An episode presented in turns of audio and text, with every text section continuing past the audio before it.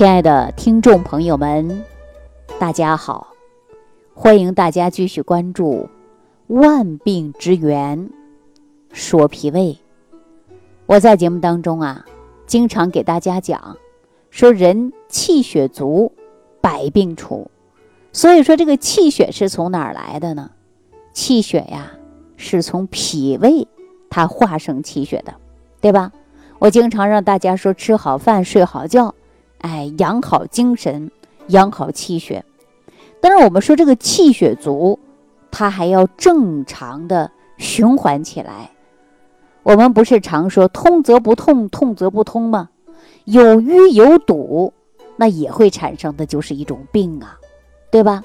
所以说我们不能淤也不能堵，堵了以后就疼痛了嘛。我们经常会说到的通，它就不痛了；痛，它就说明有不通的啊。那我们日常生活当中一定要让气血血液循环起来，不能有淤，也不能有堵，啊！大家说，那我自己怎么知道它堵了呀？我自己也不知道为什么它就淤了，是不是啊？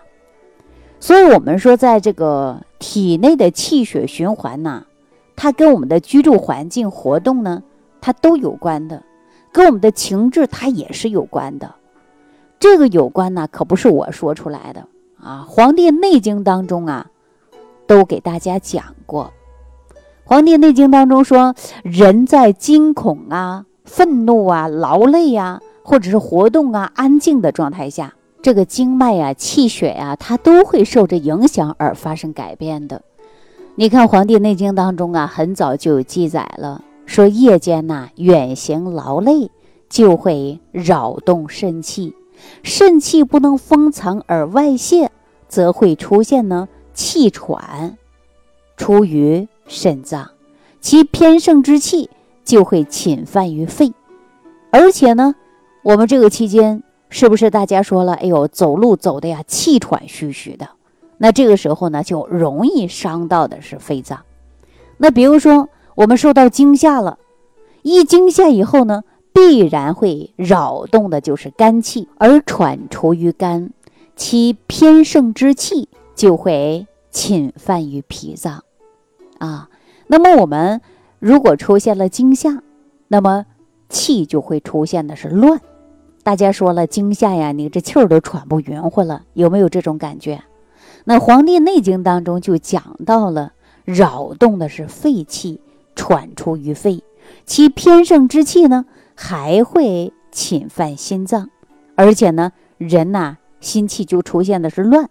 那你看走路都走不稳，走不稳以后呢，就容易伤的是筋骨啊。那肾主骨，水湿之气通于的就是肾，肾气和呃这个骨气啊都会受到了惊动，那气喘出的就是肾和骨。那在这种情况下呢，如果说身体呀。非常健康的气血呢，运行比较畅的，那不会出现什么病。但如果说体质比较弱的啊，气血停滞的，那么就会发生病变。所以说呢，我们大家一定要做到的就是气血畅通啊。我们在诊查疾病的时候，观察病人呐有没有出现肌肉啊、皮肤的变化，是吧？要了解病情，并作为呢诊病的一个方法。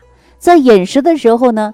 则食气蒸发出汗，就是出于的是胃气；惊则神气越浮，那心气呢就会受伤，而且出于的就是心。大家说一惊吓也会出汗，走路呢也会出汗啊，然后吃饭呢吃完也会出汗，那这些呀，它都是根据我们身体的健康都是有关系的。所以说，我们日常生活当中一定要自己学会啊，凡事不能过。如果说凡事过度啊，毕竟呢会伤害的是身体。大家呢一定要记住，那就比如说走路啊、跑步，大家说好不好？这叫运动。如果说你运动不当，你会大汗淋淋的，而且运动之后啊，你会身疲乏力的，那就没有精神。所以说，我们凡事记住了，它都不能过度啊。说到这儿呢，我们经常说人吃下去的饭呐，就是讲的是五谷。五谷首先入的是胃，所以说发生的这些精微物质啊，要输送到的是肝脏，再由肝脏这些精微的物质啊，那养的是哪儿啊？养的就是筋。五谷入胃，这些精微的物质呢，它入心，再由心将精微的物质输送于血脉。那血液的流动在经脉之中，要达到的是哪儿呢？达到的是肺，肺又将这些呃气血输送到全身，全身都通过吸血，最后呢，在精气输送到的就是皮毛，皮毛和经脉的精气汇合，而且呢又流回到于脉，那脉中的精气要不断的变化，周身呢一定要循环起来。这种呢才是属于正常的。我们经常说的气血也要阴阳平和呀。那气血的阴阳平衡呢，表现的出口是在哪儿啊？就是在脉搏上。那你看我们中医啊，尤其中医在看病的时候，是不是都给大家切脉？切脉有的中医可能就会给你看到了，说你是哪里哪里虚，出现哪里虚弱的时候啊，从脉搏上是可以看得出来的。是吧？那当然，很多人呢说不学医的、不懂医的，那也不会切脉。说到这么多，大家可能也很难理解。那我们说到这儿以后呢，就是想告诉大家，我们讲的就是一定要气血畅通。这个气血畅通的前提，必须要做到的就是气血充足。那气血充足是哪儿来的呢？就是我们的脾胃要健康，脾胃化生的是气血。中医讲到的是五谷之精微。五谷之精微，首先入的是哪儿啊？是我们的胃，经过胃，再经过我们的脾，脾的运化输送给肺，然后呢，再到我们的五脏六腑、四肢百骸，甚至到皮毛，啊，就是这样的一个过程。你说人的气血、血液，是不是我们值得好好研究研究啊？是吧？那这些话呢，不是我给大家研究出来的。是在《黄帝内经》当中早就给大家有记载的啊，所以说大家也没事可以看看《黄帝内经》。那说到这儿的时候呢，大家如果出现了你胃里不舒服，经常打嗝胀气的，吃点就胀的啊，那你呢应该检查一下，看看有没有幽门螺旋杆菌。如果没有幽门螺旋杆菌，那你吃饭的时候呢，一定要记住了，细嚼慢咽啊，少吃，别把自己吃到撑。吃撑以后呢，毕竟会伤害于脾，脾胃运化水谷之精微能力差，你吸收自然就不好。你看有慢性疾病就出现了吧，是吧？你看我们慢性疾病当中，很多人都是因为脾胃来的。那今天我在节目当中给大家讲说，脾胃它与气血血循环到底有没有关系啊？那肯定有关系啊，源头你化生气血足不足，对吧？就是讲的脾胃。